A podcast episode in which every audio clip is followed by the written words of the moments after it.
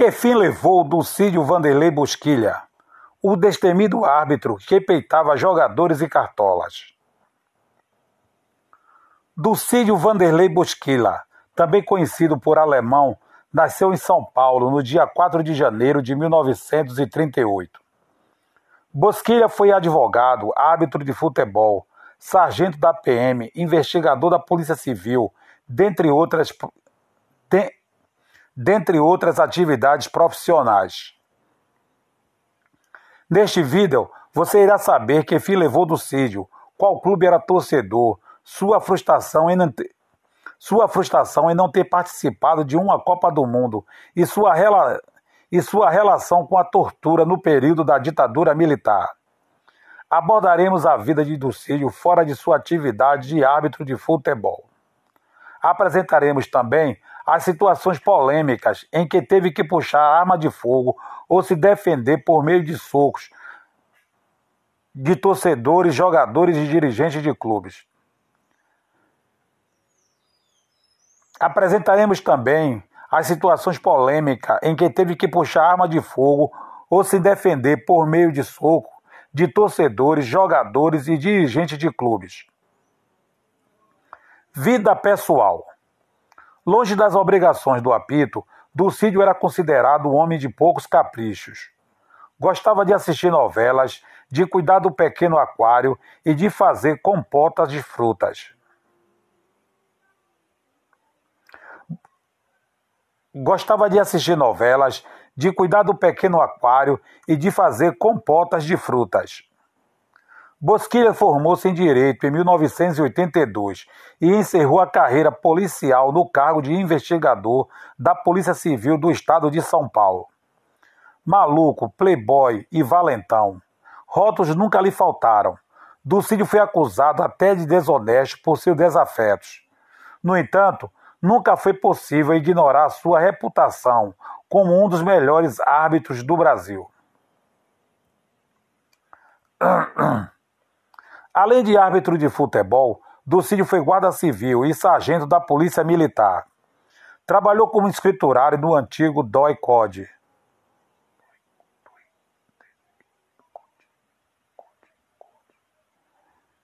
Trabalhou, trabalhou como escriturário no antigo DOI-CODE, Destacamento de Operações de Ofif, Destacamento de Operações de Informações, Centro de Operações de Defesa Interna e fez parte dos quadros da Rota, Rondas Ostensivas Tobias de Aguiar. Na juventude, o espigado do Cídio era o goleiro do segundo quadro de um time chamado Anaí, no bairro de Santana, zona norte da cidade de São Paulo. Nos jogos do primeiro quadro, Dulcídio apitava e com isso foi ganhando fama. Até que um dia, Dulcídio foi humilhado pelo pai ao pedir dinheiro para passar o final de semana. Envergonhado, o jovem prometeu que em pouco tempo seu nome seria famoso no Brasil inteiro. Carreira, polêmicas e morte. Polêmico por seu jeito enérgico e disciplinador, era considerado. polêmico Polêmico por seu jeito enérgico e disciplinador, era considerado imparcial pela maioria dos clubes, mesmo sem nunca, mesmo sem nunca ter negado ser torcedor do São Paulo. Ducídio era sempre lembrado para apitar jogos que envolviam um clima tenso.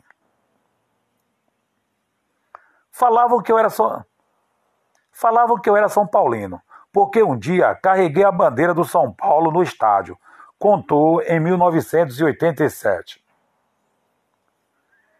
Tenho simpatia pelo São Paulo, mas não passa disso. Fora de campo, posso ter minhas preferências, mas lá dentro não. Sou árbitro. É o mesmo discurso que ele já fazia em 1974. Todo mundo sabe, sou São Paulino. Por que vou esconder? Não estaria neste meio se não gostasse de futebol E quem gosta torce para algum clube. Mas torço assim. Lá dentro, eis que se danem.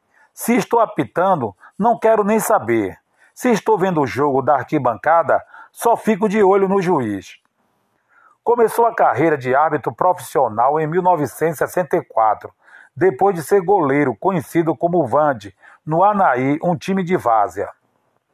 Nessa época, quase foi levado por José Poi para o São Paulo. Viu Ducídio jogando na Várzea em 1963, quando estava me iniciando como técnico do juvenis do São Paulo, lembrou Poi. Lembrou Poi em 1974. Ele tinha realmente grandes qualidades. Se fosse um pouco mais jovem, já tinha 25 anos, poderia se transformar num goleiro de primeira. Ducídio começou a apitar jogos quando estava na reserva do São João Clímaco, também um time de várzea, e não havia outra pessoa para ser o juiz.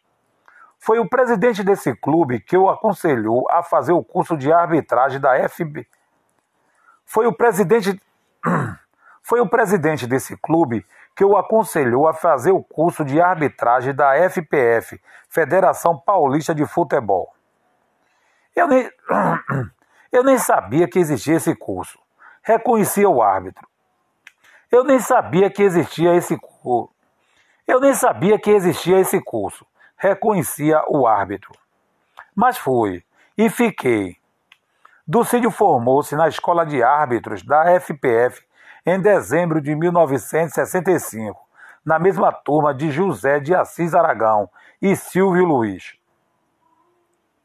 Já diplomado, já diplomado no curso e por ser policial, apitou partidas de futebol na casa de detenção em São Paulo, algumas vezes envolvendo detentos que ele tinha prendido, mas era respeitado por eles apesar disso.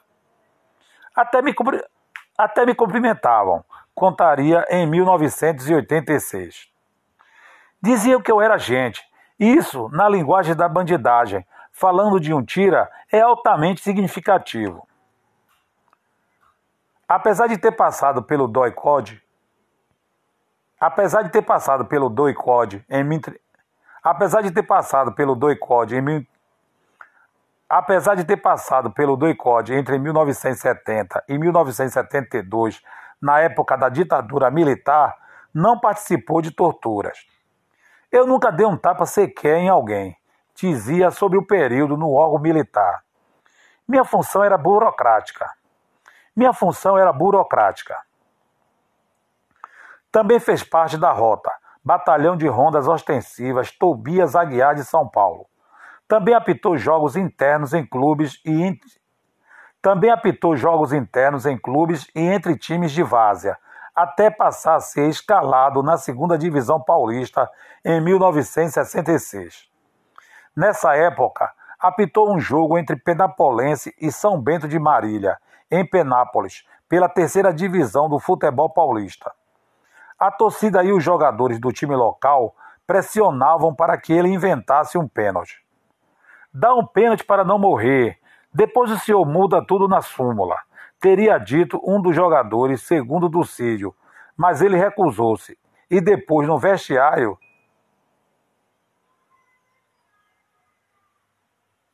mas ele recusou-se e depois, no vestiário, teve de usar a arma que carregava na mochila para assustar os mais exaltados.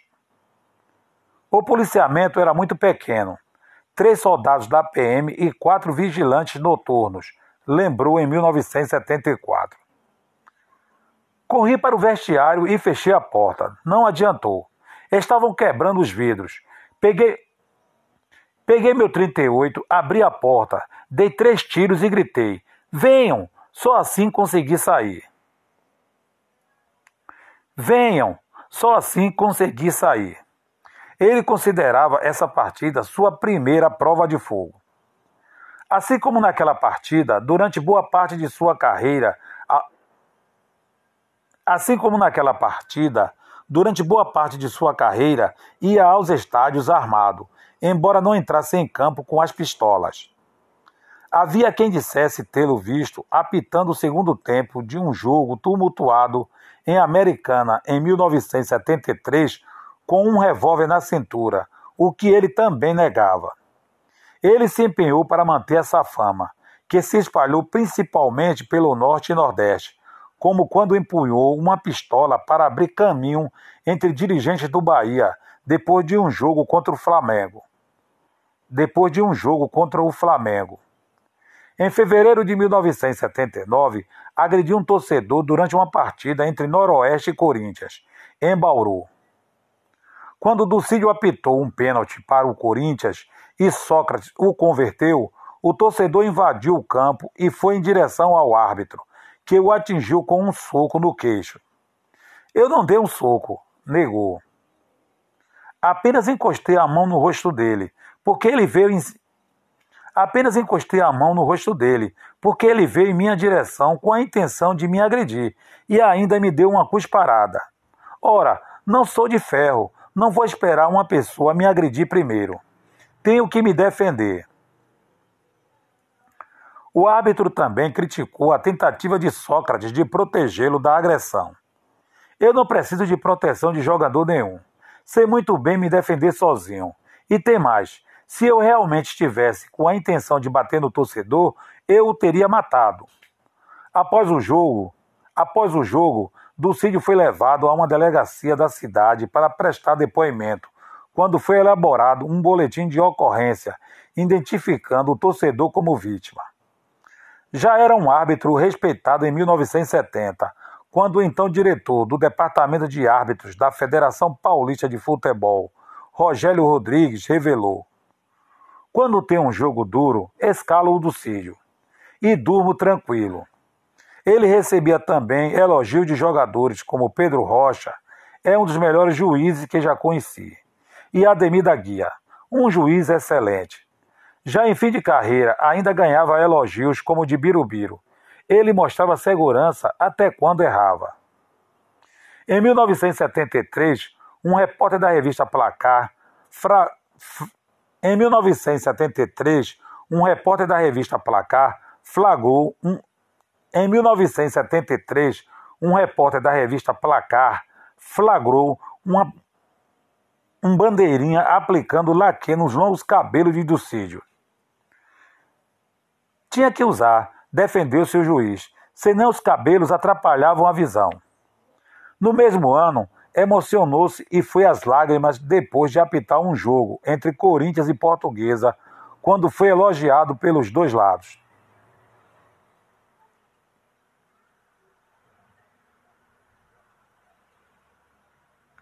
No intervalo, o próprio Vladimir veio me cumprimentar, dizendo que o Cabinho não estava mesmo impedido e que eles tinham reclamado apenas para forçar uma situação. Comemorou depois do jogo. No ano seguinte, foi chamado à Federação Paulista de Futebol para ser comunicado que seu nome tinha sido aprovado para os quadros da FIFA, mas no dia seguinte deu uma entrevista criticando o cartão amarelo e, coincidência ou não, seu nome foi retirado da lista pouco Seu nome foi retirado da lista pouco depois. Em 1983, Em 1983, aceitou um cheque de 300 mil cruzeiros para usar como prova de suborno.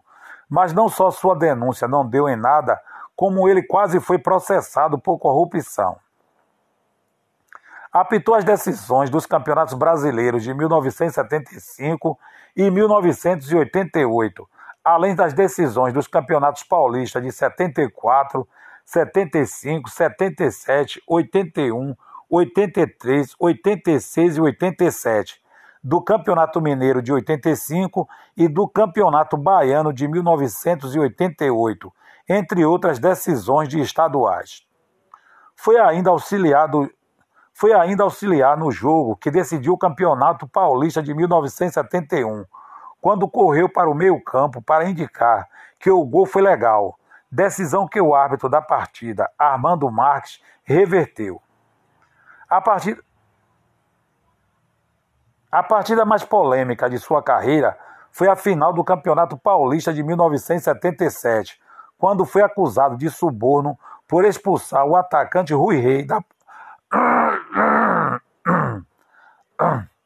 A partida mais polêmica de sua carreira foi a final do Campeonato Paulista de 1977, quando foi acusado de suborno por expulsar o atacante Rui Rei da Ponte Preta, aos 13 minutos do primeiro tempo, supostamente para favorecer o Corinthians.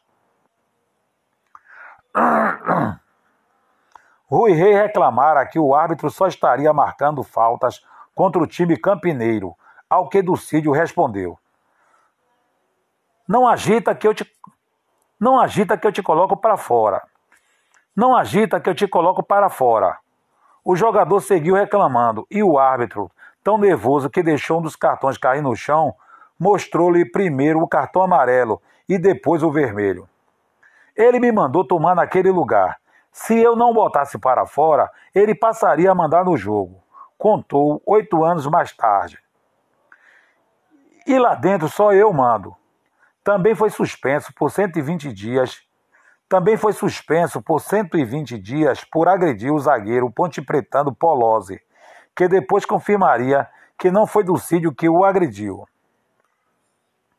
Oito anos depois, disse à revista Placar que fora comprado sem saber por 2 milhões de cruzeiros para aquela partida. Três pessoas supostamente da Federação Paulista teriam pedido dinheiro ao Corinthians para comprá-lo. Sabia que eu sabia quem eram e só não os denunciei porque não tinha provas concretas. Disse: Juro que o cara de pau que fosse oferecer suborno naquele jogo iria Juro que o cara de pau que fosse me oferecer suborno naquele jogo iria morrer. Em 1981, ele denunciou mais uma tentativa de suborno envolvendo um empresário e uma funcionária da FPF. Na decisão do Paulistão de 1987, quando São Paulo foi campeão em cima do Corinthians, apitou, apitou apesar de ter sofrido um grave acidente de carro 18 dias antes. Não. Na decisão do Paulistão de 1987, na decisão do Paulistão de 1987, quando São Paulo foi campeão em cima do Corinthians, apitou, apesar de ter sofrido um grave acidente de carro 18 dias antes, na, na rodovia Castelo Branco, quando faleceu sua segunda esposa, Berenice Bialski. Ele voltava de Tupã, onde tinha apitado a final da terceira divisão paulista, entre Tupã e Palmital, com a esposa e os bandeirinhas, e bateu na traseira de um caminhão. Ele foi aplaudido pela torcida antes da partida começar. Ao final, depois de levantar a bola e chorar, desmaiou de dor ao ser abraçado por um amigo, justamente na costela fissurada no acidente. Eu tinha duas opções: encarar a realidade ou me entregar. Disse após o jogo. Ele dedicou sua arbitragem nessa final, além da esposa falecida, aos preparadores físicos do Corinthians, que em apenas 10 dias ajudaram-no a se recuperar do acidente. Ele dedicou sua arbitragem nessa final, além da esposa falecida, aos, preparador, aos preparadores físicos do, ele dedicou sua arbitragem nessa final, além da esposa falecida, aos preparadores físicos do Corinthians, que em apenas 10 dias ajudaram-no a se recuperar do acidente. Não foi, entretanto, sua primeira partida depois do acidente. Uma semana antes, apitou uma partida da divisão intermediária entre Esportiva de Guaratinguetá. Uma semana antes, apitou uma partida da divisão intermediária entre Esportiva de Guaratinguetá e Ferroviário Ituano. De que, de que aditaria de que, adita, de, que de que adiantaria ficar me lamentando? Perguntou. Mesmo sofrendo, prefiro votar a rotina da vida. O casamento com Berenice tinha feito com que ele se desliz... O casamento com Berenice tinha feito com que eles. O casamento com Berenice tinha feito com que ele se desligasse. O casamento com Berenice tinha feito com que ele se desligasse da polícia em 1985 e passasse a trabalhar com crianças. Cansei de correr atrás de trombadinhas e prostitutas no centro da cidade, contou na época. Contou na época. Estava ficando algo inglório para quem é avô duas vezes e vai completar 48 anos. Depois da morte da esposa, envolveu-se envolveu em mais um episódio violento antes de se aposentar. Durante uma partida entre Bahia e... Durante uma partida entre Bahia e Internacional na Fonte Nova, pelo Campeonato Brasileiro de 1987, um torcedor invadiu o campo e deu um tapa na nuca do árbitro, que em seguida aplicou uma rasteira no invasor e chutou-lhe várias vezes, tendo de ser contido por jogadores do Bahia. Eu não vou sossegar enquanto não matar um torcedor, disse depois do jogo. Seguiu apitando até o Campeonato Paulista de 1990, apesar de já estar com mais de 50 anos, devido a uma permissão especial da Federação Paulista. No total, apitou 240 partidas do Campeonato Brasileiro entre 1971 e 1989, sendo o sétimo árbitro com mais jogos apitados no torneio. Seu grande sonho era fazer parte do quadro seu grande sonho era fazer parte do quadro de árbitros da Seu grande sonho era fazer parte do quadro de árbitros da FIFA, mas morreu sem realizá-lo, apesar de ter sido cogitado para assumir uma das vagas mais uma vez em 1987. É uma palhaçada, protestou em 1989. Foi um dos primeiros a entrar para o quadro de aspirante da FIFA, mas morri aspirando. Em 1989, criou polêmica com o sindicato. Em 1989, criou polêmica com o sindicato. Em 1989, criou polêmica com o. Em 1989, criou polêmica com o sindicato de árbitros.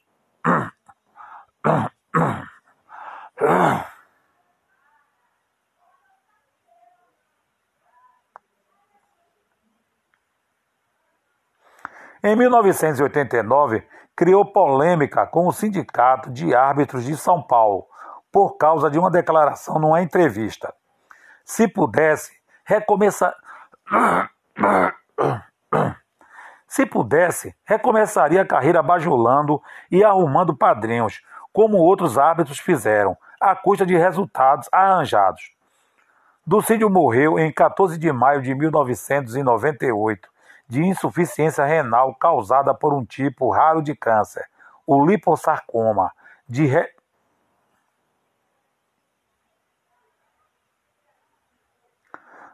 Morreu em 14 de maio de 1998 de insuficiência renal causada por um tipo raro de câncer, o o liposarcoma de retroperitônio, que se alastrou pelo corpo. Previa-se que suas cinzas seriam jogadas no gramado do Morumbi.